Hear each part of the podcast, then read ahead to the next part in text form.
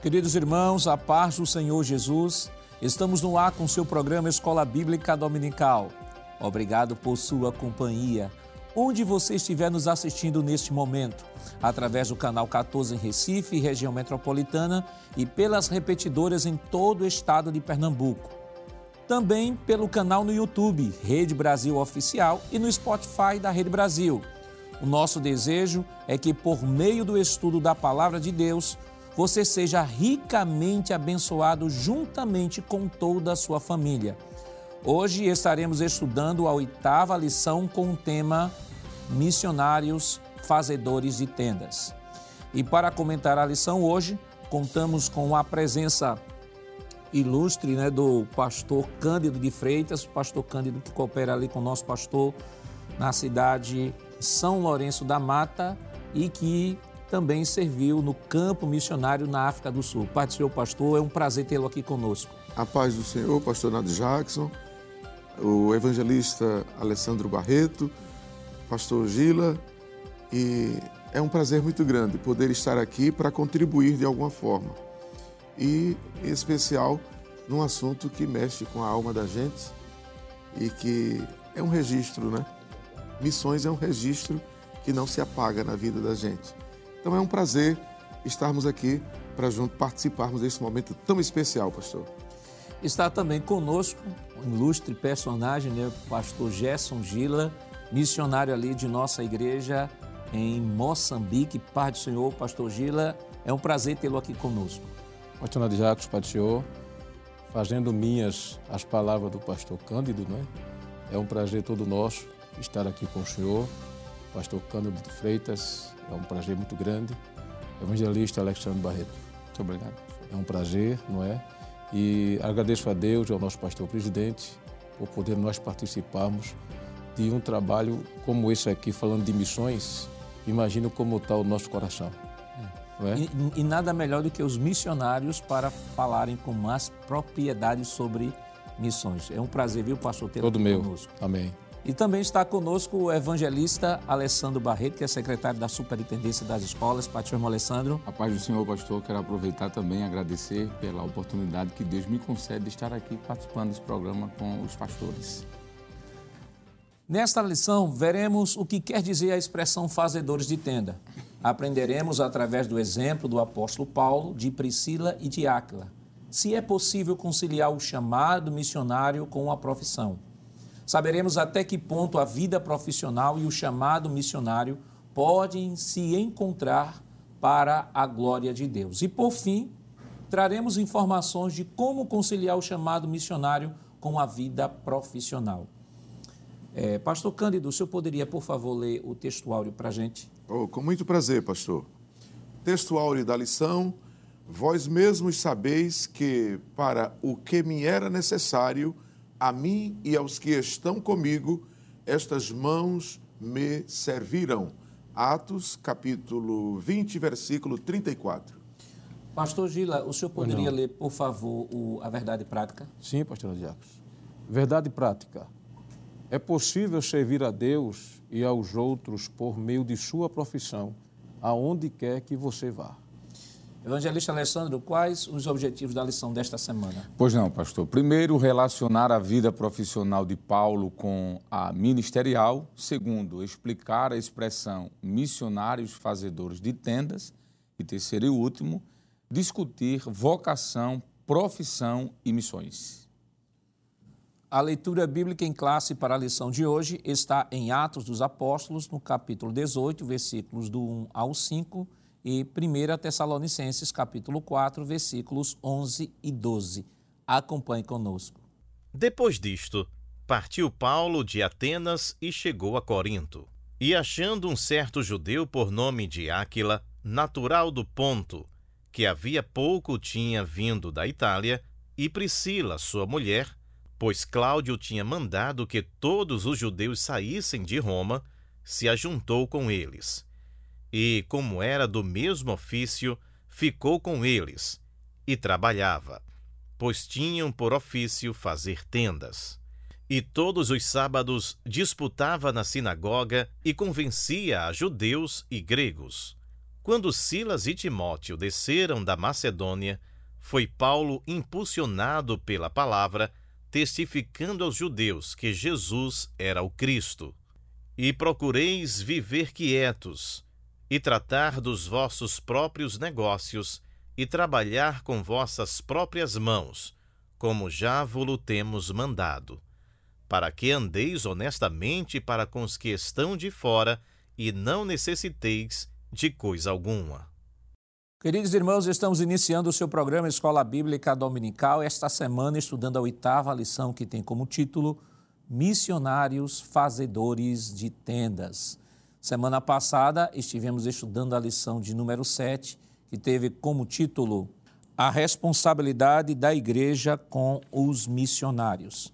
E naquela lição nós estivemos aprendendo a base bíblica do envio missionário, comentamos aqui sobre Atos, capítulo 13, e os objetivos da lição da semana passada, que foi aquilo que nós aprendemos em síntese, foi explicar o sistema de apoio da igreja aos missionários, Atos capítulo 13, relatar o cuidado integral dos missionários, falamos aqui sobre o cuidado da igreja com os missionários, o cuidado com relação à sua, ao seu sustento, à sua saúde, e trouxemos aqui diversos exemplos.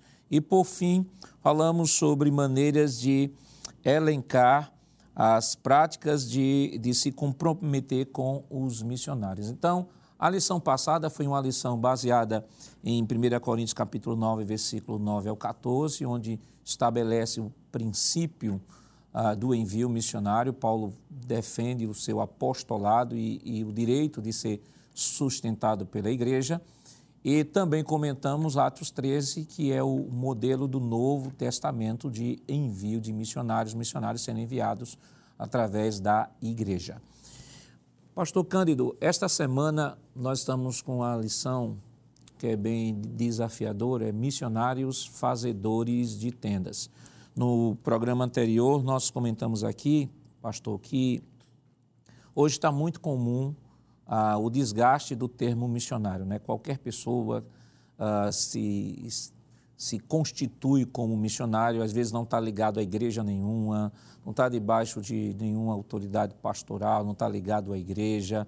E existe até pessoas que usam esse termo para extorquir outras pessoas a partir de revelações, de profecias, né? O que mais tem uh, ocorrido hoje nas redes sociais, é, justamente os pseudos profetas, né, se dizendo missionário tal, missionário tal, e a partir daí dando revelações, entre aspas, e exigindo a questão do PIX. Né? Eu, uma vez, um, um, determinado, um determinado programa, nós comentamos aqui que um amigo nosso estava participando de uma palestra de uh, no mundo corporativo, né, com os coaches corporativos, não com esses coaches espirituais, mas com o coach corporativo. E ele me disse uma coisa que eu fiquei impressionado. Ele disse assim que no meio da palestra, o coach disse assim, olha, hoje o que mais está dando dinheiro é, por meio das redes sociais é profecia e oração. E ele disse isso a mim, ele disse, ele disse, ele disse pastor, eu estava ali numa palestra corporativa, mas eu fiquei tão envergonhado, tão envergonhado, porque justamente essas pessoas se apropriam desse termo missionário para utilizar dessas práticas. E essa lição ela vem trazer uma realidade que é preciso que se tenha muito cuidado, porque senão daqui a pouco, como, como a gente já tem esse, esse problema já na nossa realidade, essa lição, se não for bem administrada, bem trabalhada e orientada, isso pode, ao invés de somar para a visão missionária da igreja, diluir essa visão, pastor. A princípio, eu gostaria de enfocar que missão se deve fazer à luz das Sagradas Escrituras. Com isso, nós começamos por dizer que existe um princípio, existe uma regra, existe uma visão. E essa visão é a visão neotestamentária é, Jesus tratando sobre o assunto, ele, antes de, de subir para o céu, em Atos 1,8, ele diz: Mas recebereis a virtude do Espírito Santo, que há de vir sobre vós, e ser-me-eis testemunhas, tanto em Jerusalém, Judéia, Samaria e até os confins da terra. Essa visão foi corroborada, foi ratificada pela visão apostólica que deu-se continuidade ao fato. Porque Atos, a partir do, do capítulo 6, a gente vê a igreja sendo perseguida e a missão começando a se expandir. A morte de Estevão, capítulo 7, a ida é, de Filipe para Samaria, o reforço de Paulo no capítulo 9, a ida de Pedro no capítulo 10 para fora de Jerusalém para pregar fora a, do, do, do, grupo judeu, e 11, 12 e 13 de Atos dos Apóstolos enfoca é, a igreja dirigindo missões. Então, eu estou querendo colocar que missões devem ser feitas à luz dos padrões bíblicos, caso contrário, não passa de um comércio, de uma, uma visão materialista, como o, senhor bem colocou, sobre o fato de que hoje se qualquer pessoa pode se intitular missionário. E há uma outra observação a ser feita. É, eu fui para o campo missionário é, no ano de 2000. Em 99, o pastor presidente estava com a convenção me delegando autoridade para ir para a missão. Vejam a expressão: pastor presidente e convenção me delegando autoridade para ir. Em outras palavras, missão se faz baixo autoridade espiritual, baixo liderança da igreja sobre o missionário. Não se pode fazer missões aleatoriamente. E aí eu fui para a missão, como o pastor Gila e os demais que estão no campo missionário. Mas já naquele tempo a gente já se ouvia falar de pessoas aleatoriamente indo para, principalmente África, fazendo fotos da miserabilidade do povo e as questões sociais e etc., e fazendo propagandas aqui para angariar dinheiro.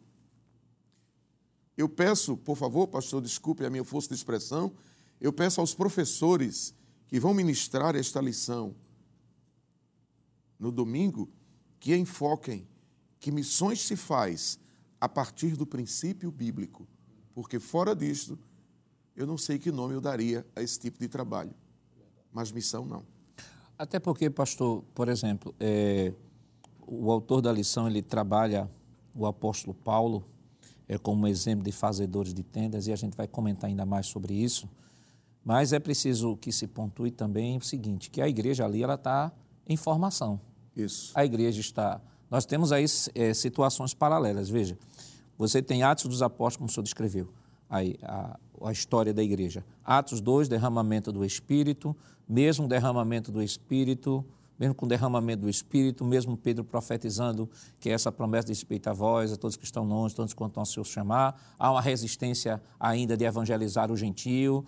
Lá na frente, no capítulo 10, é que ele vai compreender perfeitamente que essa visão de Deus, a coisa que Jesus sempre falou, mas ele vai entender de maneira mais plena lá no capítulo 10 de Atos, lá na casa de Cornélio, naquela visão e tal. Então a gente nós temos algumas intercorrências que é natural, que é natural no crescimento dessa igreja, que é uma igreja que está crescendo, está amadurecendo, uma igreja que não tem templo, a igreja que ainda está em formação. Então, é bem natural que a igreja, por exemplo, a igreja de Corinto, como a igreja de Tessalônica, que são as duas igrejas que a gente percebe que não tinha essa visão de sustento do missionário, e aí, nesse contexto, o apóstolo Paulo precisou trabalhar. Então, a gente tem que entender que o fato destas duas igrejas que nós estamos falando o início da história da igreja, elas não atenderem a, de, a essa demanda paulina, não quer dizer que isso seja de modelo para a igreja hoje. Perfeito. Até porque, pastor, é, essa questão dessa visão de Paulo para aquele tempo, para servir como modelo para hoje, ela precisaria, de, repito, continuar dentro dos princípios bíblicos. Porque uma pessoa que exerce uma, uma profissão, ela pode ser útil no reino de Deus. E quando ela tem essa visão e ela se, se entrega para ser útil para o reino de Deus, a partir daquela visão, o reino só vai ganhar com isso, né, pastor é Gila? É verdade. Agora, não se pode perder a essência uhum. da missão. Uhum. Porque se eu tenho uma profissão uhum. e quero fazer a obra sem diretrizes, sem princípios, sem olhar o, o enfoque bíblico para missões, lamentável, mas eu irei fazer uma missão aleatória. E terá prejuízo.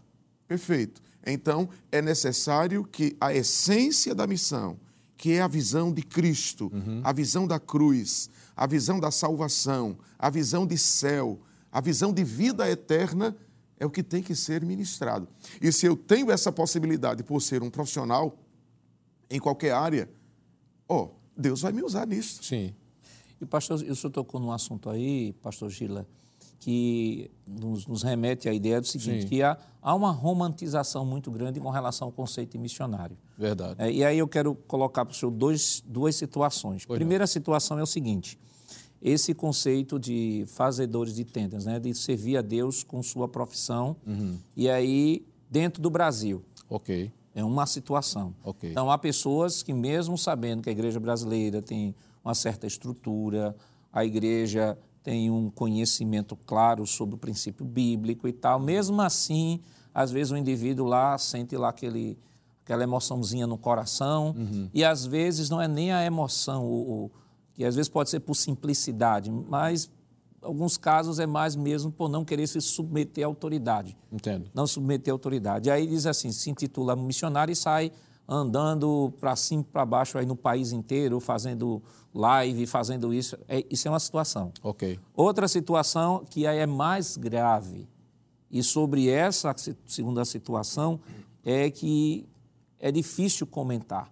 Uhum. Por exemplo, de um indivíduo sair daqui do Brasil e ir para um país que é fechado, uhum. que não se pode pregar o evangelho, que só comunicar o evangelho já é configurado crime, uhum. e aí se torna uma situação até complicada de, de se abordar, porque ah, não se tem parâmetros. Uhum. Não se tem parâmetros. Porque há uma série de situações que devem ser consideradas. Sim. Por exemplo, aí o indivíduo, não, eu sou um profissional e vou para um país fechado, vou. Sim, mas qual é a formação que aquele rapaz tem?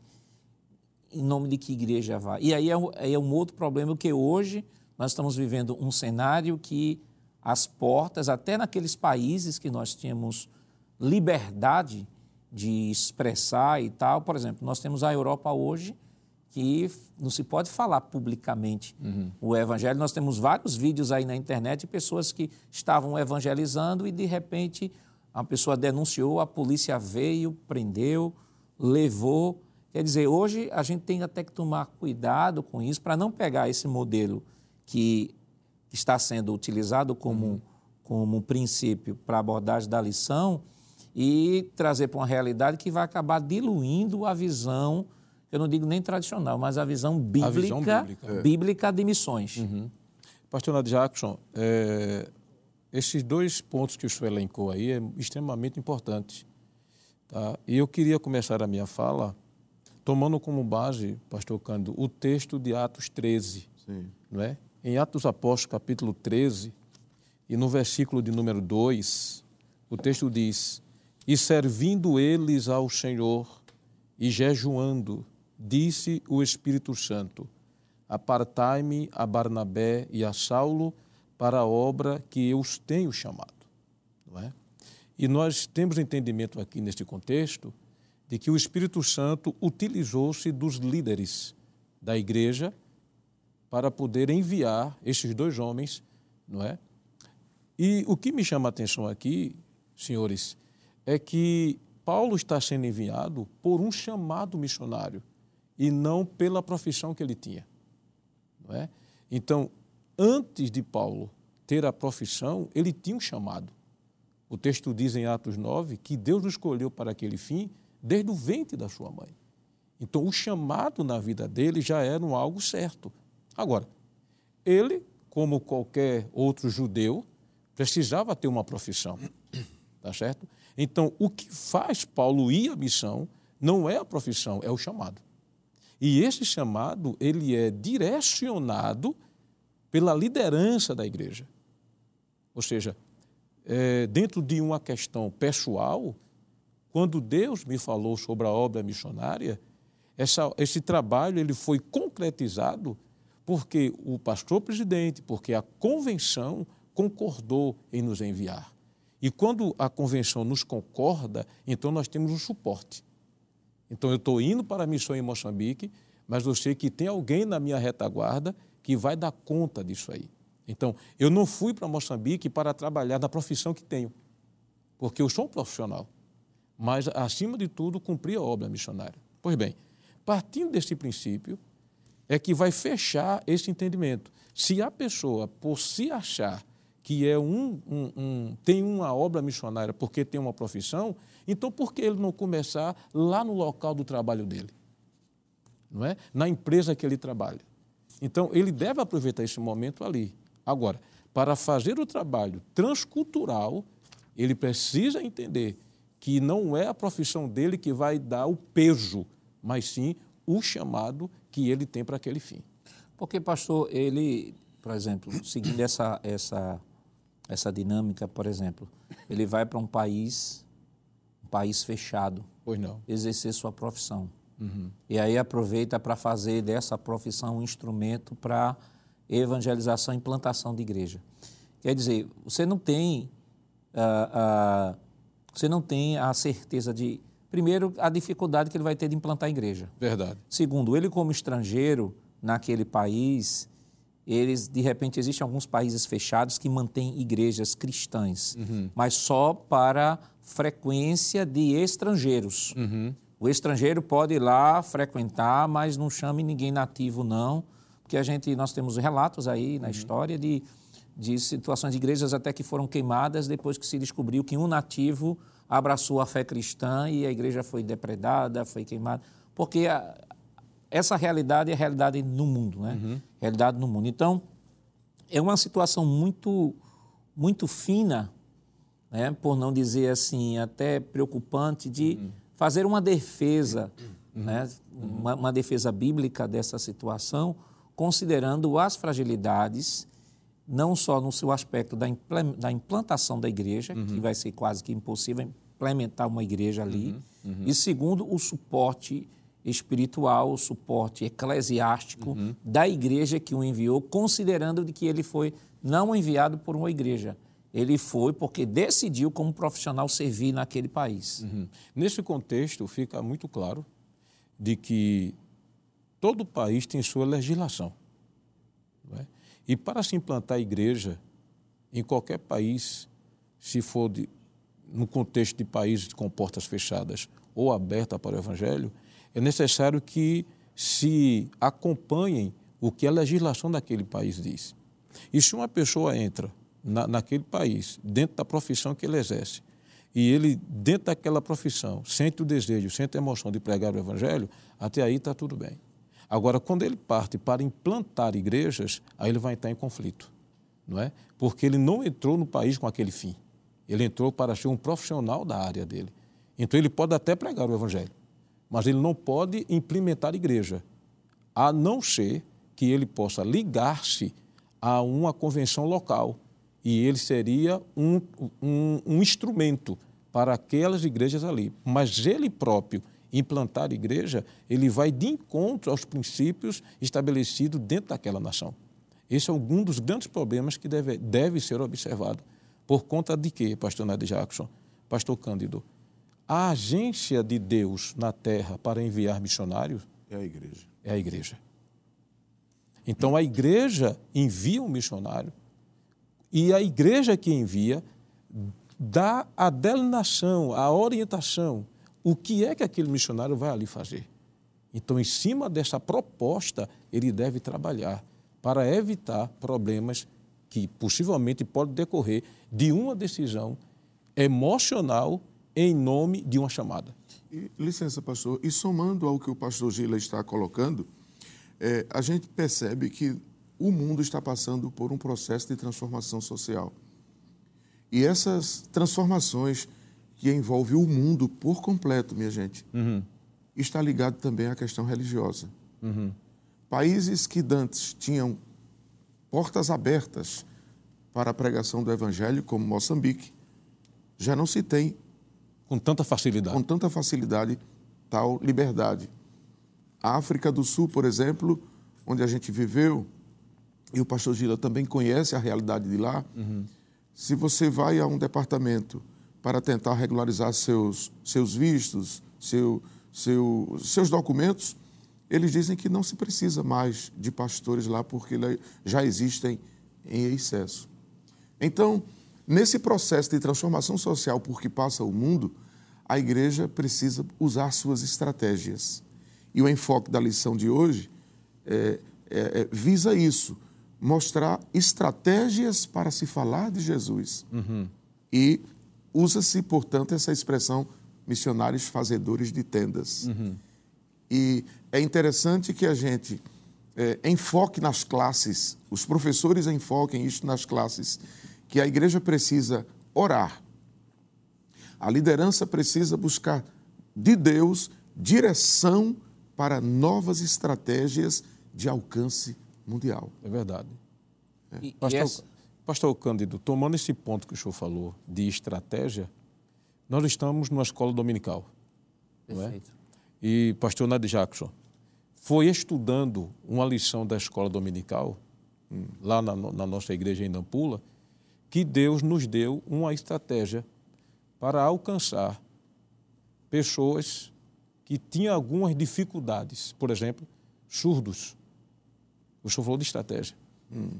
Então, o estudo da escola dominical, o estudo da lição, é uma ferramenta, pastor Cândido, que Deus tem usado para dar estratégia. Um parênteses, pastor, por favor. Pois não, pastor. Eu enfoco essa questão de estratégias espirituais para que as pessoas, inclusive, novamente eu peço, os professores devem ensinar aos alunos nas classes que o que nós estamos tratando aqui não é a formação de um novo ministério, uhum. ou seja, ministério de missionários fazedores de tendas. Uhum. Não. O que estamos tratando são estratégias que devem serem vistas, conservadas, balizadas à luz das Sagradas Escrituras.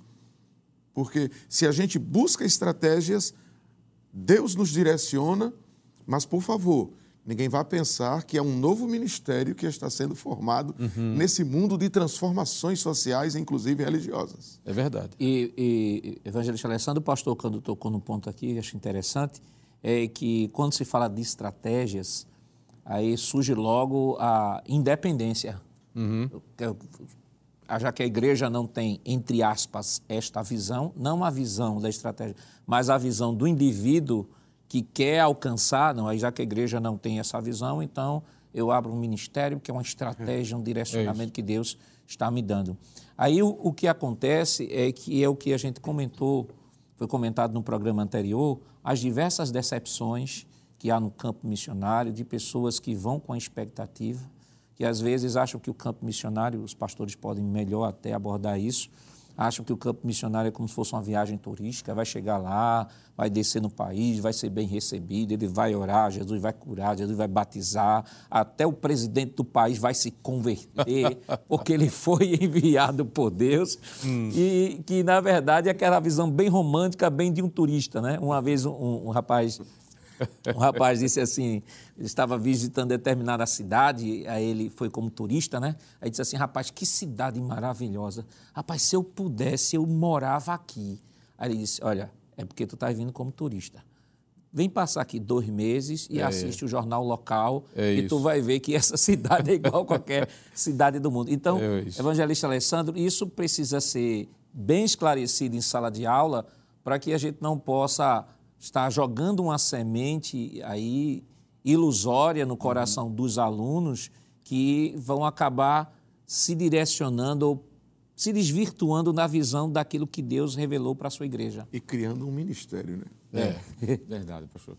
Estava tão bom só ouvindo aqui, eu estava aprendendo bastante, mas já respondendo aí a sua pergunta, pastor. É, de fato, missões não é um empreendimento comercial como um empresário que vai lançar as bases de uma empresa em outro país. Não, missão não é isso. é um empreendimento mais espiritual. Precisa ter, sim, um direcionamento de Deus, como já foi bem exposto aqui pelos pastores e missionários. E enquanto os senhores estavam falando, pastor, eu estava pensando nesse novo modelo que tem sido estabelecido aí fora, quando pessoas, para justificar o envio missionário dela própria ou de alguém, se arvora ou se justifica a partir de uma profissão, já que tem a ver com a lição, com o tão próprio tema da lição. Não é? Uhum. Eu lembrei de Jesus. Jesus tinha uma profissão, mas em momento algum a gente vai ver Jesus utilizando essa profissão para justificar a sua missão. Uhum. Por exemplo, capítulo 6 do Evangelho de Marcos, versículo 3 diz: Não é este o carpinteiro, isso aqui é uma profissão. Uhum. Não é este o carpinteiro, o carpinteiro, filho de Maria e irmão de Tiago e de José e de Judas e de, Simão, e não estão aqui conosco suas irmãs? E escandalizavam-se nele. Quando a gente olha para aqui, a gente vê que Jesus tinha de fato uma profissão, ele era carpinteiro, filho de José, ele aprendeu. E ele poderia, claro, obviamente, aproveitar essa sua profissão para fazer, entre aspas, né, a missão que o Pai havia lhe enviado. Mas em momento nenhum dos evangelhos, a gente vai ver o próprio Jesus utilizando-se desse termo para justificar aquilo que ele veio fazer. Pelo contrário, quando a gente olha para o texto do Novo Testamento, principalmente os Evangelhos, que trata a biografia de Jesus, a gente vai ver que Jesus andava pelas cidades, pelos vilarejos, vilarejos quer dizer, hum. pela, pelos centros urbanos, pregando, ensinando, curando e libertando as pessoas. Então, o que eu quero dizer é o seguinte: é que a profissão que Jesus tinha não foi a porta aberta para ele fazer a missão. Hum. Ele pode, em algum momento, ter utilizado dessa profissão uhum. para alcançar alguém. Isso. Mas não foi a profissão que abriu a porta para a missão. Ao contrário, a missão ela está aberta e dentro da missão, pastor, sim, pode-se exercer a função pode que sim. você tem, como o senhor mesmo falou, pastor. Uhum. Mas não, é, nunca ao contrário. Sim, nunca ao ah. contrário. E Lucas afirma essa sua verdade, sim. essa sua exposição aí. Pois não, pastor. Em Lucas capítulo 8. Isso no capítulo 8, vou ler aqui do versículos, versículos 1 ao 3. Diz uhum. assim: Aconteceu depois disso que Jesus andava de cidade em cidade, de aldeia em aldeia, pregando e anunciando o evangelho do reino de Deus. Iam com ele os doze discípulos e também algumas mulheres que haviam sido curadas de espíritos malignos e de enfermidades. Maria, chamada Madalena, da qual saíram sete demônios. Joana, mulher de Cusa, procurador de Herodes, Susana e muitas outras, hum. as quais, com seus bens, ajudavam Jesus e os uhum. seus discípulos. Uhum. Ou seja, Jesus era sustentado Isso. para o exercício do seu ministério. ministério. Mas qual era a vida profissional de Paulo? e como Paulo conjugava a sua vida profissional com a vida ministerial. Mas isso nós estaremos comentando depois do nosso rápido intervalo. Voltamos já. Queridos irmãos, estamos de volta em seu programa Escola Bíblica Dominical, esta semana estudando a oitava lição que tem como título Missionários Fazedores de Tendas. E no bloco anterior nós trouxemos aqui algumas definições na introdução de nossa lição e vamos Agora para o primeiro tópico de nossa lição, e queria chamar aí a tela do primeiro tópico da nossa lição, a vida profissional de Paulo e sua vocação ministerial. A profissão do apóstolo Paulo, como o apóstolo Paulo conjugava vida profissional e ministerial e a ética financeira na atividade missionária. É, Pastor Cândido, a profissão do apóstolo Paulo. Eu lembro que quando jovem, se tinha uma ideia, pelo menos não era a igreja que trazia essa ideia, mas entre a juventude ali, os adolescentes, se falava muito da ideia de eu tenho uma chamada missionária, né? Aí uhum. já, já vi diversos jovens na época dizendo assim, eu tenho uma chamada missionária, mas a despeito disso, não queriam estudar. Verdade. Não queriam se formar. Disse, não, porque Deus está me chamando para uma chamada missionária. Meu irmão, vai estudar? Não, Jesus está voltando, eu tenho que atender. Aí ia muito para ciclo de oração, para orar, porque tinha que se consagrar. Lia muito a Bíblia, porque tinha que ter Bíblia para poder evangelizar. Mas não havia uma preocupação na formação, ou ter uma profissão. E a gente percebe, à, luz da nossa lição e do texto bíblico de que o apóstolo Paulo, ainda que chamado por Deus para exercer uma missão maravilhosa que nós aqui comentamos, ele tinha uma profissão definida. O senhor falando e eu lembrando de mim. Porque desde muito cedo que Deus me falou que iria fazer o que ele fez e tem feito na minha vida pela sua misericórdia. E quando eu casei, é, eu ficava sempre dizendo para minha esposa que logo, logo nós iríamos para a obra. E ela dizia para mim, filho, eu acho que é bom você fazer uma, um curso universitário, pois na época eu só tinha o ensino médio. E eu falava para ela, mas eu acho que Jesus vai chamar logo a gente, não vai dar tempo. Uhum. E ocorre que ela insistiu comigo e aquela insistência foi de Deus. E aí eu fui para a faculdade e me formei, etc. Depois que eu me formei, aí eu fiz também um curso de teologia. E depois que me formei em teologia, é que Deus veio me chamar para a obra missionária. E ocorre que a gente percebe que falta uma, uma certa orientação por parte de muitas pessoas para os jovens, os, os quais o senhor se referiu. Mas que esse programa, nesta manhã, esteja, aliás, neste momento, esteja trazendo uma luz uhum. para os jovens que sentem tanto desejo de fazer a obra. Inclusive nessas minhas andanças pelas igrejas onde o pastor me manda para uma, uma manhã missionária, eu sou muito inquirido, muito perguntado a respeito disto. Uhum. E eu sempre digo para todos que sentem uma chamada e eles me perguntam o que é que eu faço, como devo proceder. E eu sempre enfoco. Primeiro, viva uma vida de santidade. Uhum. Segundo, esteja sempre debaixo da autoridade pastoral aonde você congrega. Não perca isto. Sempre debaixo de uma autoridade espiritual. Terceiro, Busque conhecimento das Sagradas Escrituras. Quarto, se possível, estude uma língua, um espanhol, um inglês, um mandarim, qualquer coisa desse tipo. Porque é a partir daí que a gente pode desenvolver aquilo que Deus tem na vida da gente. Uhum. Agora, ainda dentro da sua colocação, pastor, eu gostaria de dizer que o apóstolo Paulo, como exemplo bíblico de missões aqui nesta lição, ele nos traz um exemplo clássico na segunda carta que ele escreve aos Coríntios, no capítulo 5. A partir do versículo 11 até o versículo 21. Mas especificamente no versículo 18, ele diz: E tudo isso provém de Deus, que nos reconciliou consigo mesmo por Jesus Cristo e nos deu, eu quero trabalhar um pouquinho sobre isso aqui, o ministério da reconciliação. Essa expressão ministério da reconciliação é a obra missionária, pastor. Pois não, pastor. É a, a, a responsabilidade de reconciliar o mundo através de missões. Isso é muito lindo. Eu, eu me, me emociono com isso. Pois não. Pastor, nós temos a responsabilidade de reconciliar o mundo com o céu. Amém. E a única, exclusiva maneira de reconciliar o mundo com o céu é através da obra, da missão. E eu uso essa expressão baseando-me em algumas coisas que o texto apresenta. Por exemplo, no versículo 11, ele diz: Assim que, sabendo o temor que se deve ao Senhor, persuadirmos os homens à fé. Convencer os homens à fé é levá-los a se reconciliar com os céus. Uhum. Essa expressão aqui, ela mexe comigo. E eu acho que é muito bom que os professores nas salas de aulas eles enfoquem isso, de que nós recebemos o ministério da reconciliação, primeiro, para persuadir os homens à fé. Uma outra frase clássica nesse texto é a que está no versículo 14, que diz: Porque o amor de Cristo nos constrange, julgando nós assim, que se um morreu por todos, logo todos morreram.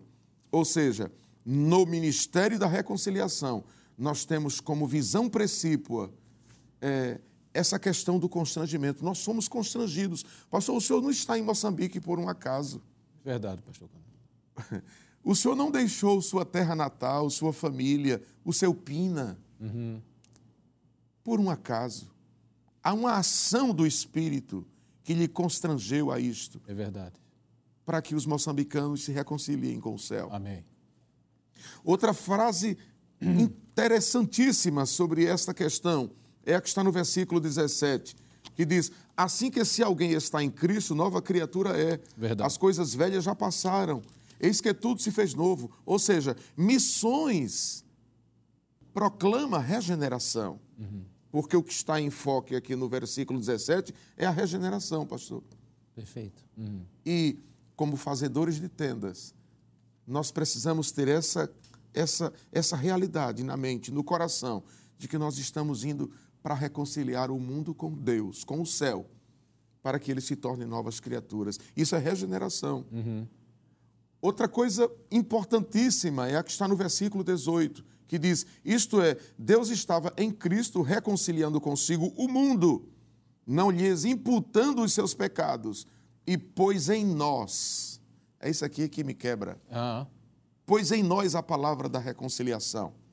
Deus colocou no meu coração a palavra da reconciliação, no seu, nos nossos, para que a gente possa reconciliar o mundo com o céu.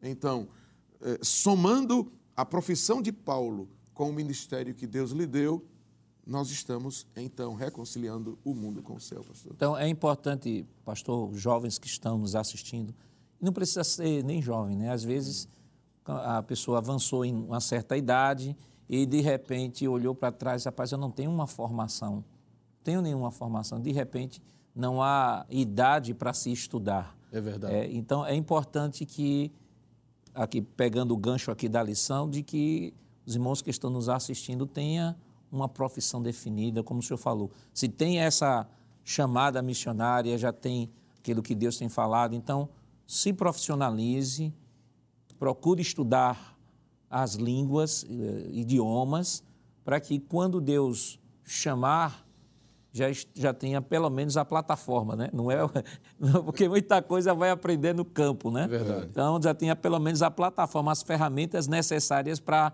entrar no campo e começar a arar. Isso, pastor. É Isso por é aí. verdade. E a outra questão, pastor Nelly Jackson, é que é, é necessário que os nossos jovens, né, eles possam, vou usar a expressão do pastor Cândido, né, os professores da escola bíblica dominical aproveitem esse momento para incentivar os nossos jovens a o estudar e ao trabalhar, não é? No esboço que a superintendência das lições eh, prepara para os professores, tem aqui um tópico interessante, 1.3, que diz o trabalho veio antes da queda do homem, não é? Então, o trabalho é proveniente de Deus, é? Então, o homem que se diz chamado por Deus, pastor, uma das características dele é ser trabalhador. E o senhor falou uma coisa, eu, eu lembrei que, eu acho que, não sei se os senhores Pois já não. ouviram essa frase, o pessoal dizia assim, já ouvi alguém dizer assim, rapaz, se eu soubesse quem inventou o trabalho, eu matava. é, é como se, porque traz aquela ideia de que Hum. o trabalho, do suor do teu rosto comerás o teu pão. Aí diz assim, o trabalho foi fruto do pecado. Só que é. antes Deus disse, você vai proteger e você vai, Vai guardar, cultivar a terra. Dizer, justamente. é o princípio divino. Trabalho é de Deus. O, o Senhor Jesus disse: o Pai trabalha e eu também trabalho até agora. Não é? Então, aquela máxima de que o homem é chamado e ele não quer mais estudar, não quer mais trabalhar, Pastor Cândido, e vai viver do chamado dele, isso não é bíblico. Porque nós vamos observar que todos os apóstolos de Jesus, quando eles foram chamados, eles estavam exercendo uma atividade não é? O próprio apóstolo Paulo, ele estava exercendo uma atividade. O apóstolo Paulo, ele é um, ele é um exemplo de um homem que estudou, porque Paulo era filósofo. Paulo era teólogo, não é? E tinha também o seu trabalho que era fazer tendas, mas era um homem que Deus o chamou e a profissão dele se viu como um apoio para que ele exercesse o ministério ao qual Deus o tinha chamado. Então vale muito a pena, jovens, não é? Eu quero falar para os jovens diretamente aqui, pastor. Pois não, pastor. Para os jovens possam entender que nunca devem abrir a mão do estudo, do trabalho, não é? Porque tem um chamado, muito pelo contrário. O estudo e o chamado, ele vai apoiar o chamado que Deus tem para nós, não é? O pastor Cândido falou na questão de falar outras línguas, não é? E eu entendo que uma das maiores dificuldades de um missionário é ele não ter entendimento de uma língua além da dele. Por quê? Se ele fala o português, a sua língua materna, mas ele aprende, por exemplo, falar um espanhol, falar um inglês, a mente dele já vai ficar trabalhada para esse fim. Então, por exemplo, quando ele chega em Moçambique, lá ele vai ter o português, que é a língua original ou a língua oficial do país, porém vai ter os seus, as suas línguas tribais, os, dialetos. os seus dialetos, não é? E o que acontece? O que acontece é que quando eu tenho, ainda que eu não chegue lá sabendo falar o macua, mas quando eu saio daqui falando português e falando inglês, o meu cérebro ele vai estar treinado e aberto a receber outras línguas. Então fica mais fácil entender o dialeto que o povo fala. Então é extremamente importante entender de que o estudo tem uma máxima de um certo pensador que diz que o saber não ocupa espaço. Não, é? não ocupa espaço. Então, quem se sente chamado por Deus precisa aprender, precisa estudar, tá? para que ele possa ter essas ferramentas como apoio para exercer o ministério dele. E quando o tempo chega, Deus cumpre. É isso.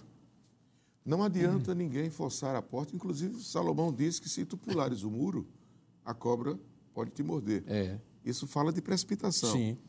E às vezes as pessoas ficam numa, numa agonia tão grande porque sente uma chamada e quer que as coisas aconteçam. Dentro do próprio tempo. Não, não é por aí. Não é por aí.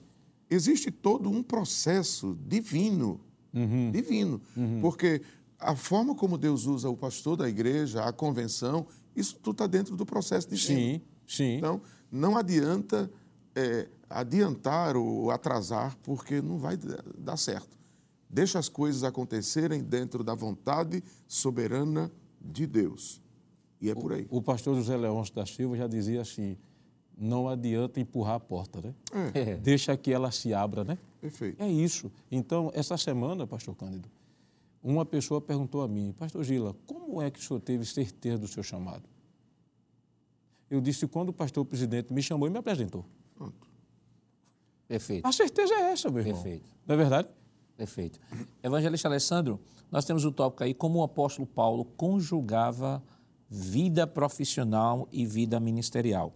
E aqui o autor da lição, ele traz a seguinte expressão. Ele diz assim: nesse tópico. Ele diz: Não é por acaso o apóstolo Paulo era fariseu e fora e fora criado aos pés de Gamaliel, mas não esqueceu a arte de fazer tendas, provavelmente uma profissão que aprendera na juventude. Uhum. Embora tivesse direito de ser sustentado pelas igrejas que plantara, o apóstolo trabalhou em seu ofício para ganhar o pão de cada dia. Mas vale, e, aí, e as referências que ele cita, Atos 20, 34, Coríntios, né, o livro de Coríntios e Tessalônica. Então, quando nós olhamos para o Novo Testamento, nós percebemos que é justamente dentro desse contexto de Corinto e Tessalônica que o apóstolo Paulo ele tem que se esforçar para o seu sustento. Até o, o texto lá de 2 Coríntios, 2 Coríntios capítulo 12, aí eu estou introduzindo aqui para o senhor poder comentar, uhum. 2 Coríntios capítulo 12, versículo 13, ele diz assim: Pois em que vocês foram inferiores às demais igrejas, senão no fato de eu não ter sido pesado a vocês? Perdoe-me esta injustiça. Então, o autor da lição, e aí já comentando o próximo tópico, que estão interligados, ele diz assim, é, no terceiro subtópico, ele diz o seguinte: ele diz: Inclusive, mais tarde, o apóstolo Paulo reconheceu que não havia ensinado adequadamente os novos convertidos a sustentar a obra. E aí, 2 Coríntios 12, 13. Então, a gente percebe o seguinte. Semana passada, o texto base foi 1 Coríntios capítulo 9, que é o texto onde Paulo faz a reivindicação do seu apostolado. Vai dizer que aqueles que vivem, que pregam o evangelho, que vivam do evangelho, Paulo diz que tinham direito de ser sustentado, mas abria mão a igreja lá de Tessalônica, a mesma coisa, porque tanto aqui como lá, Paulo estava sendo acusado de sofista, ou seja, de, por meio de discurso, começar a, a se sustentar em cima de discursos falaciosos. Aí Paulo, por conta dessa acusação, ele abre mão de ser sustentado pela igreja, embora a gente reconheça que a igreja de Filipe, que é uma, é uma lição que a gente vai tratar lá na frente especificamente, uhum. a igreja em Filipe, ela, ela tem a consciência missionária, pode-se dizer assim, a igreja mais missionária do Novo Testamento, que Paulo diz assim: vocês são alegria minha, coroa uhum, minha. Sim. Paulo se alegrava ao, ao, ao lembrar uhum. daquela igreja. Então, a gente percebe aqui que Paulo fazia essa harmonia porque, de fato, houve uma negligência com relação ao seu sustento, ele tinha consciência de que ali estava sendo chamado por Deus para exercer, já tinha sido separado pela igreja, uhum. pela igreja de Jerusalém, já havia sido separado para a obra do ministério, mas ele se depara com a igreja que está indo em formação. Não precisa dizer que a igreja de Corinto foi a igreja que mais deu dor de cabeça uhum. a Paulo. Uma igreja em formação que ainda não entendia que deveria sustentar. Aí Paulo diz aqui: olha, vocês foram inferiores, uhum. é, foram inferiores às demais igrejas, senão no fato de eu não ter sido pesado a vocês. Quer dizer, Paulo já deixa claro aqui que as outras igrejas chegavam junto no seu ministério. Uhum. Mas nem essa e nem Tessalônica uhum. eram igrejas que, de fato, ainda haviam compreendido de maneira mais profunda essa realidade do sustento missionário. Então, é preciso que deixemos claro ao, ao aluno da escola dominical de que esse vácuo de sustento pastoral, missionário aqui, se, se deu num contexto que, é, de amadurecimento da igreja, em que uhum. a própria igreja ainda não entendia de maneira profunda a necessidade de manter o apóstolo Paulo. Sim, pastor, sem sombra de dúvida. Inclusive, no capítulo 9 da primeira carta aos Coríntios, ele vai tratar, o senhor citou aqui 2 Coríntios, não foi isso? Sim. Ah, e agora, voltando um pouco, na primeira carta ele já havia tratado sobre esse assunto. O capítulo 9, versículo 9, ele reporta-se ao Antigo Testamento, a Moisés, aos sacerdotes, como exemplo desse sustento que é digno ao obreiro.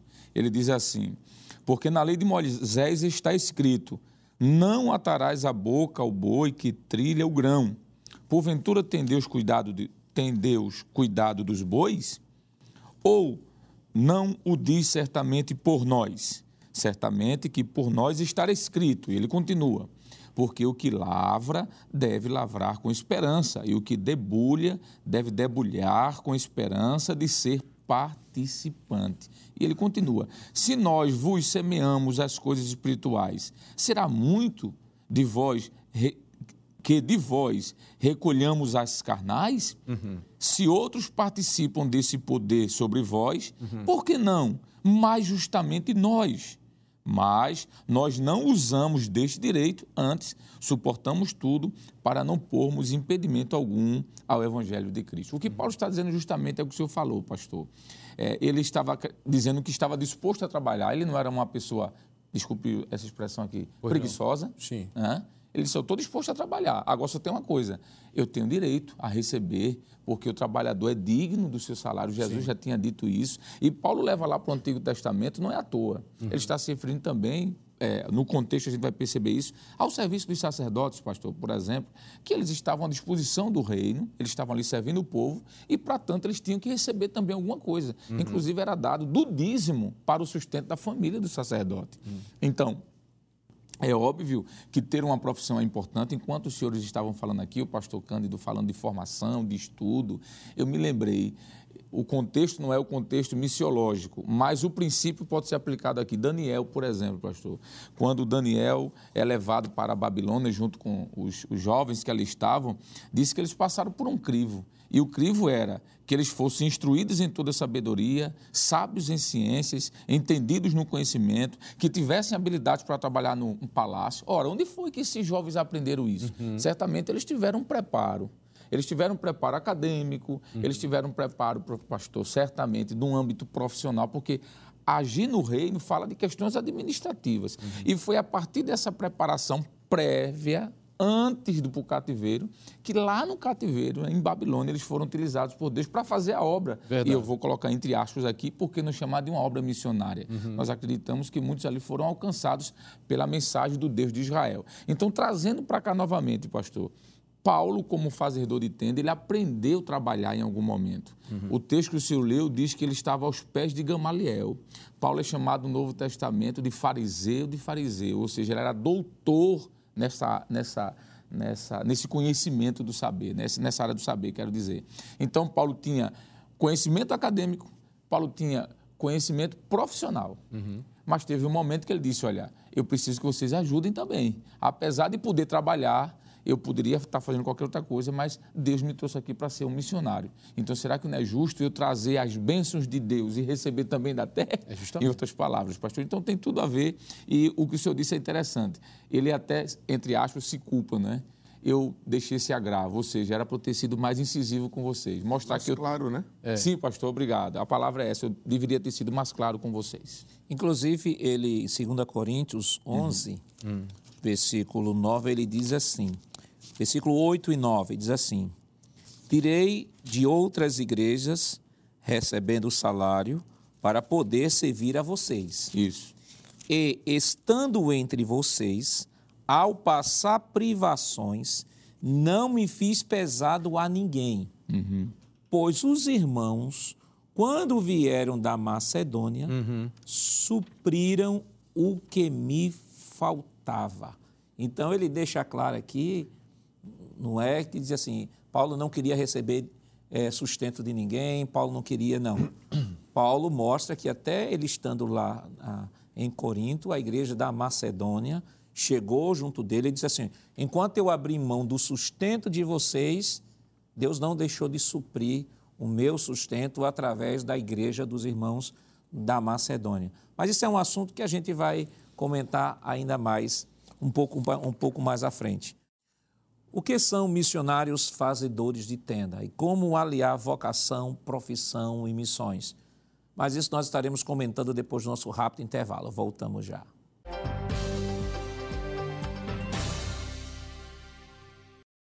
Esta semana estamos estudando a oitava lição que tem como título Missionários Fazedores de Tendas. Vamos agora para o comentário do segundo tópico de nossa lição. Eu queria chamar aqui missionários fazedores de tendas, fazedores de tendas, subtópico 1, subtópico 2, a força missionária no mundo, e terceiro, preparo dos fazedores de tendas. Pastor Cândido, nós já comentamos aqui de um modo geral né, sobre esse conceito de fazedores de tendas. E o senhor estava me comentando em off, o senhor trouxe até um livro né, que muito importante, né, que traz um conteúdo relevante até para exemplificar aos nossos irmãos que estão acompanhando o programa da Escola Dominical, de repente até trazer de maneira objetiva em sala de aula. Diga aí qual é a pérola aí que o senhor trouxe aí para distribuir com os irmãos. Sem nenhuma vantagem financeira. Quando eu cheguei em Garanhuns para ajudar o pastor, eu consegui adquirir um livro do missionário e doutor George William Butler.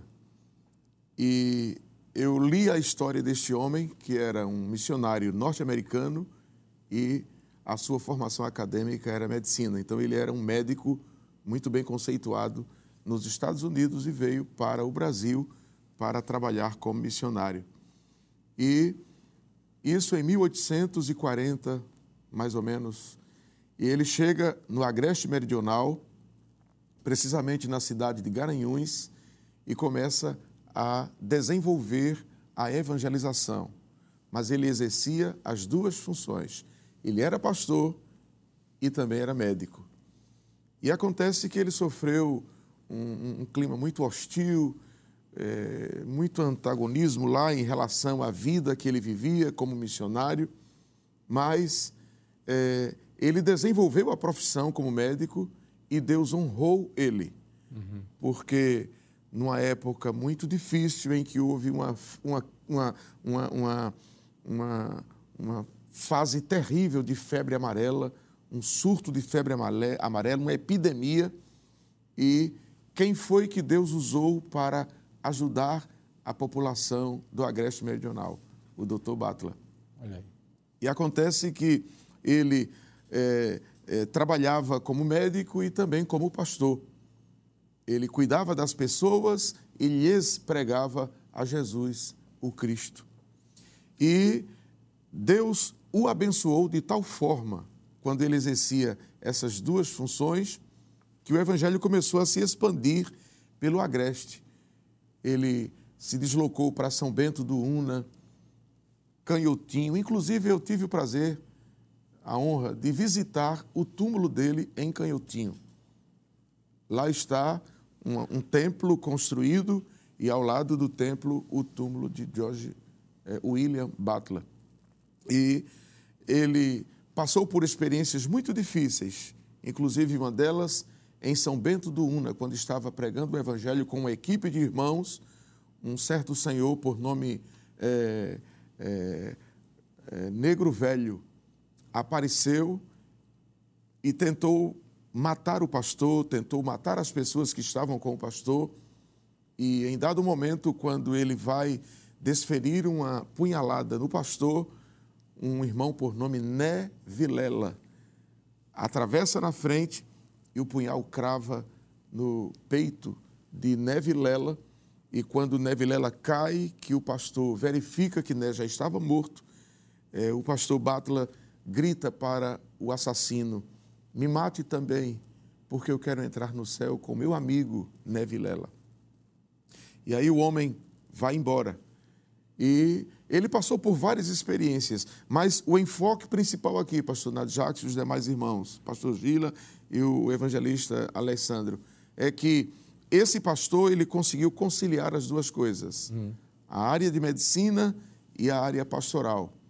E o trabalho se desenvolveu de tal forma naquela região, muitas vidas foram salvas. E um fato bem interessante é que havia uma senhora muito rica na cidade que não permitia que o pastor Batla passasse na sua calçada. Essa mulher adoeceu. E quem cuidou dela? Pastor Batla. Olha aí. E depois que ela ficou curada, ela perguntou para ele o valor dos, dos, trabalhos que ele havia feito para com ela. E ele apenas disse: O valor é apenas que a senhora me deixe passar na sua calçada. Então, é... preciso, é possível sim conciliar as duas coisas. Agora, eu quero deixar bem claro é que a visão precípua da missão deve ser uma visão espiritual. Se nós materializarmos a questão missionária, nós perderemos o foco, que é a cruz. Uhum. O Cristo ressurreto, o céu. Que os nossos alunos, em todas as nossas escolas dominicais estejam sempre firmes nesta questão. Missão se faz à luz das Sagradas Escrituras. Uhum. E fazer tendas é uma estratégia. E o que eu acho interessante, pastor, no que o senhor falou é que, por exemplo, é, o senhor vê que ele estava ligado à igreja, ele era um profissional, mas estava ligado à igreja, que é a realidade de muitas igrejas no nosso país hoje, né? Nós temos igrejas que a depender do seu sistema de governo, o pastor ele divide né, o pastorado com o exercício da profissão secular. Graças a Deus que aqui em nossa igreja, né, Deus nos dá a bênção de termos um pastor que cuida É uma convenção que cuida dos ministros de maneira integral, mas não é a realidade de muitos. De muitos. É, mas observe, tanto um como o outro estão ligados, são trabalhos que estão ligados à igreja. Uhum. Não é, muitas vezes, o desvirtuamento dessa missão, como, por exemplo, eu estive lendo um, um artigo, um dia desses, sobre uma missão de uma, de uma determinada instituição que disse que a missão dela era ir para outros países para ensinar as pessoas a plantar, pastor, a plantar árvores. Uhum. Quer dizer, então acaba caindo nisso que o senhor falou. Perde o, o, a essência uhum. da evangelização, que a missão é essa, a evangelização, conquista, fazer discípulo de todas as nações, para se resumir exclusivamente em um objetivo social. Entendi, sim. E é interessante, eu, inclusive isso aqui é um apelo que eu vou fazer, é que nós oremos para que as igrejas em todas as áreas do mundo, em todas as partes do mundo, elas despertem com estratégias uhum. para fazer missões. Pastor Gila, a minha, a minha oração ultimamente tem sido: Senhor, usa a igreja do continente africano uhum. com estratégias uhum. para desenvolver missões. É isso aí. No continente. E eu quero lhe dizer que Deus já está respondendo essas orações. Aleluia. Amém. Deixa eu completar. Complete. Eu tenho dito, Senhor, usa a igreja asiática.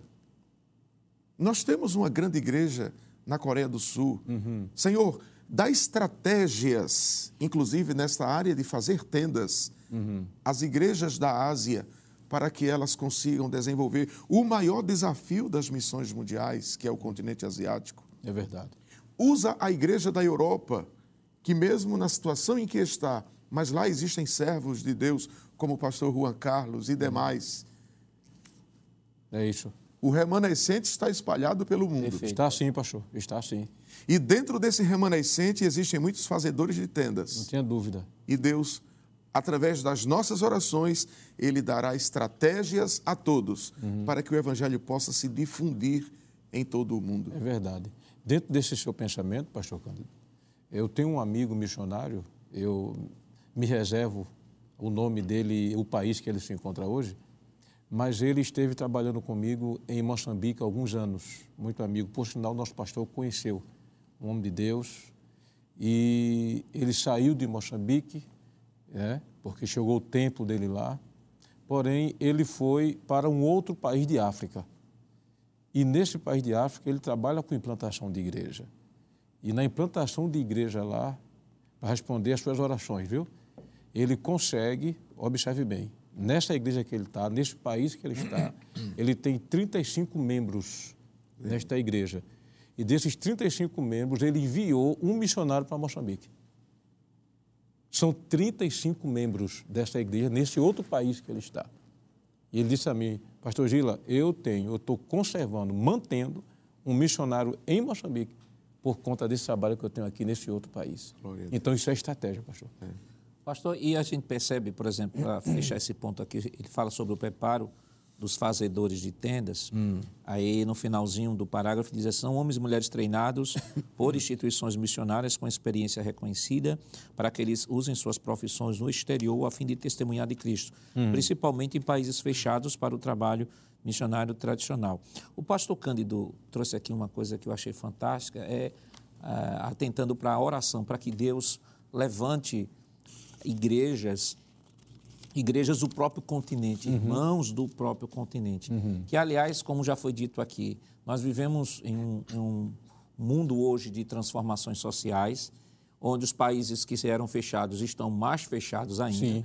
Os países que tinham certa, certa, liberdade. certa liberdade estão se fechando uhum. e mesmo naqueles países que a gente diz assim ainda há liberdade a gente percebe que ainda alguma começa a aparecer algumas restrições. Uhum. Então, o foco da igreja neste momento, né, como o pastor Cândido diz, é orar para que Deus levante até do próprio país, uhum. do próprio país. Nós temos aí diversos testemunhos é, de missionários que dizem que Deus está é, levantando missionários em países fechados, nativos. Deus está se revelando. Deus está. Nós temos um exemplo bem claro é, que é o exemplo do, do irmão André, uhum. né, que na Segunda Guerra Mundial uhum. uhum. ele foi um instrumento de Deus, atravessar as fronteiras aí, levar a, a, a Bíblia uhum. para, o, para, o, para a Iugoslávia, Sim. para a Romênia, em outros países ali, e a que Deus... União, a antiga União Soviética. Né? Isso. Né? E, e, detalhe, é, o, o, testemunho dele é revestido de milagres. Né? Ele enchia o carro de Bíblia e ia na fronteira. Quando chegava na fronteira, aí ele tem uma oração bem especial que dizia: Senhor, fecha os olhos daqueles que daqueles que enxergam, Senhor. Uhum. Fecha os olhos deles para que ele não veja. E aí a, a, chegava na, na, fronteira, os policiais chegavam, abordavam um carro, abriam, chegavam onde estavam as Bíblias, mas não conseguiam enxergar as Bíblias e ele entrava. Então, assim como o irmão André, existe um universo de Sim. homens e mulheres Sim. que estão aí no silêncio, nos bastidores, uhum. no anonimato, né? Porque às vezes as pessoas, pastor, uhum. mensuram muito missões por aqueles dados que se podem ser verificados. Mas a Bíblia, quando Paulo diz assim que a palavra de Deus não está presa, é o Espírito Santo é o agente dinamizador da obra. Uhum. Então, talvez eu acredito até que maior ainda seja o trabalho desses anônimos. Sim. E por estratégia divina mesmo, uhum.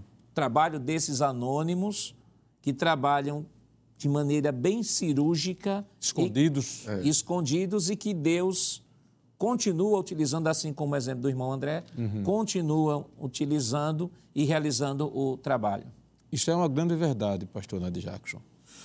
É, o trabalho, pastor Cândido, no anonimato, vamos assim dizer, eu trago o, o exemplo do sobrinho de Paulo, não é? Porque o sobrinho de Paulo, a gente observa que não existe mensagem voltada, pregações voltadas para falar do sobrinho de Paulo. Mas ele foi um elemento anônimo que Deus usou para que a vida de Paulo fosse uma vida preservada. Ele disse: Olha, você, alguém está dizendo que vai fazer uma emboscada e vai matar você, não é? E ele disse: Olha, leve isso, leve, diga ao tribuno o que é que está acontecendo. E ele foi e falou, e a vida de Paulo foi poupada. Então, existem muitos missionários anônimos que estão poupando muitas vidas do inferno, mas com palavras bíblicas dentro de um silêncio que se faz necessário por conta de determinados regimes, não é? Trazendo para esta realidade que o senhor alencou aqui, são homens e mulheres treinados por instituições missionárias com experiência reconhecida para que usem suas profissões no exterior a fim de testemunhar de Cristo, principalmente em países fechados, para o trabalho missionário tradicional.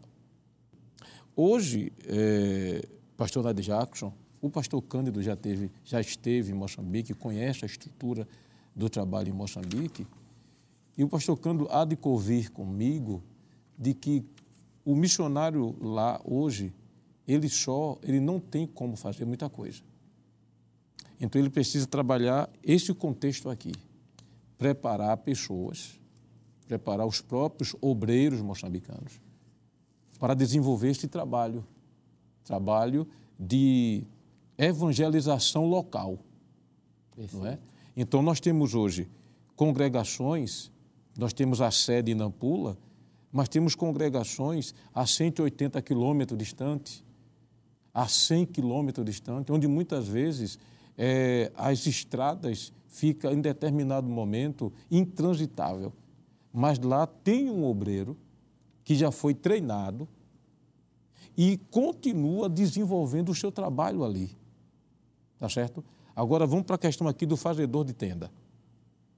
Ele recebe um apoio da igreja, um apoio financeiro, sim, que o nosso pastor dá esse suporte mas ele continua ainda nas suas atividades laborais. Por quê? Por conta da realidade de vida dele. E qual é a realidade laboral dele? É na Machamba. É, ele está se referindo aos obreiros locais. Locais. Isso. Que é justamente para o senhor entender esse contexto aqui. E, e aí, aí volta aquela situação de que fazedor de tenda ligado justamente. à igreja. É essa a ideia aí. É essa a ideia aí. E lá ele desenvolve um trabalho não é? Por exemplo, nós temos lá 40 congregações nos mais recônditos lugares daquela nação, daquela província. O missionário só, ele não teria condições de alcançar, mas a partir do momento que ele prepara os obreiros e esses obreiros são enviados para poder desenvolver esse trabalho, então o trabalho vai andando de forma que os preparados para aquele fim, então ele tem a língua, é? O, o, nativo ele tem o poder da língua, tá certo?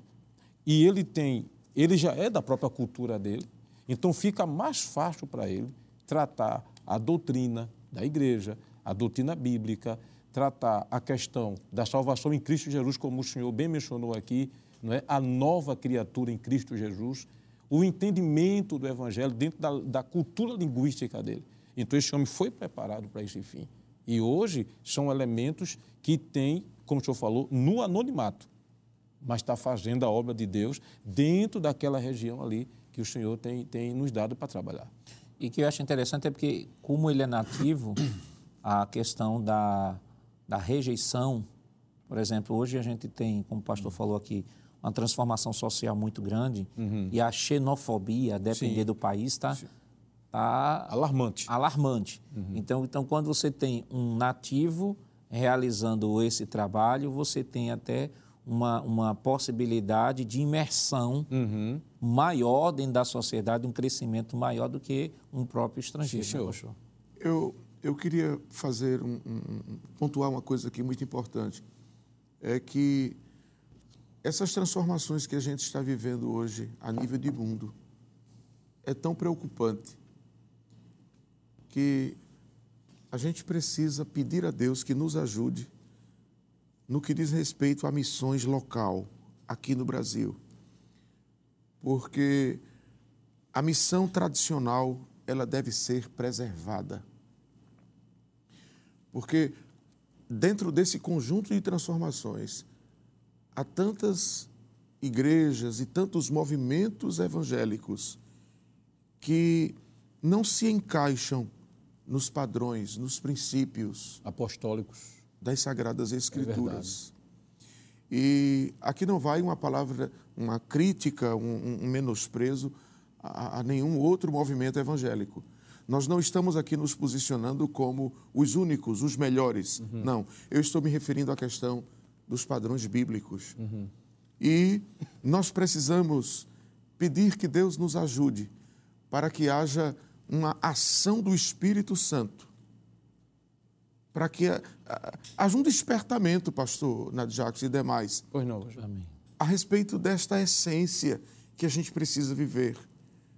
Porque se nós não vivermos a essência do Evangelho, como poderemos alcançar o mundo? Verdade.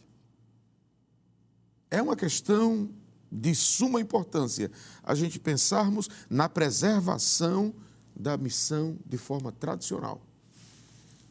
À luz da Bíblia, para que haja a operação real do Espírito Santo.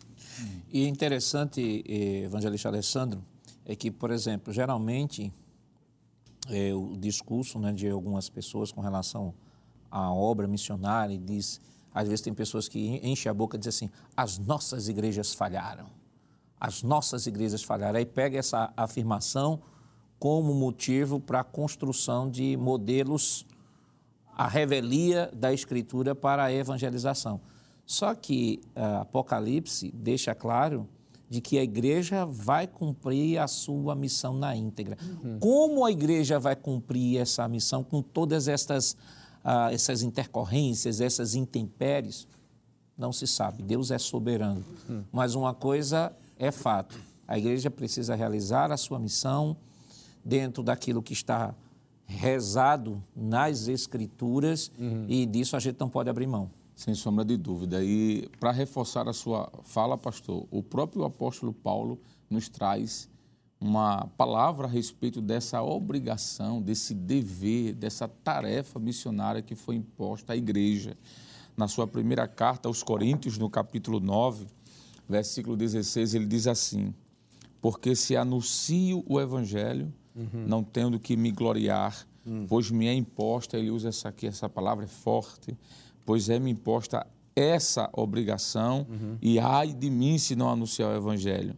E ele diz: E por isso, se o faço de boa mente, terei prêmio, mas se de má vontade, apenas uma dispensação me é confiada. Logo, que prêmio tenho? Que evangelizando, proponha de graça o evangelho de Cristo para não abusar do meu poder no evangelho. Porque sendo livre para com todos, fiz-me servo de todos para ganhar ainda mais. Então, pastor, sem sombra de dúvida, é, é óbvio que a missão da igreja, como já foi comentado aqui, a principal missão da igreja é ganhar as vidas para o reino dos céus. Existem outras atividades que a igreja pode desenvolver, como atividade, por exemplo, do âmbito social. Uhum. Não tem nenhuma dificuldade em dizer isso, porque o próprio texto de Atos dos Apóstolos nos diz que a igreja acolhia as pessoas em suas necessidades, mas a principal atividade da igreja é levar o evangelho de Cristo. Jesus, quando pregava, ele pregava, ele ministrava a palavra e pessoas eram curadas. Então, uhum. isso também é uma atividade da igreja. Uhum. Levar a cura, levar o, o, atendimento físico, além de social, para as pessoas. Mas o principal foi a ordem que foi dada lá pelo próprio Jesus: ide pregar o evangelho a toda criatura. Então, de fato, a primordial tarefa da igreja é essa: pregar o evangelho. Eu estava tentando lembrar o nome do livro do pastor, do irmão André, não pastor André, irmão André, o Contrabandista de Deus. Hum. É uma leitura que você não pode deixar de fazer. É excelente.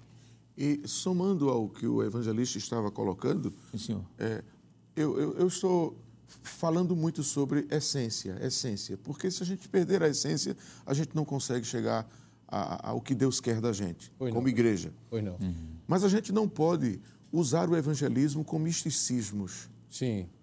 A gente não pode pensar em usar no carnaval um bloco Sim. para pregar o evangelho, porque isso vai misturar as coisas, uhum. vai perder a essência.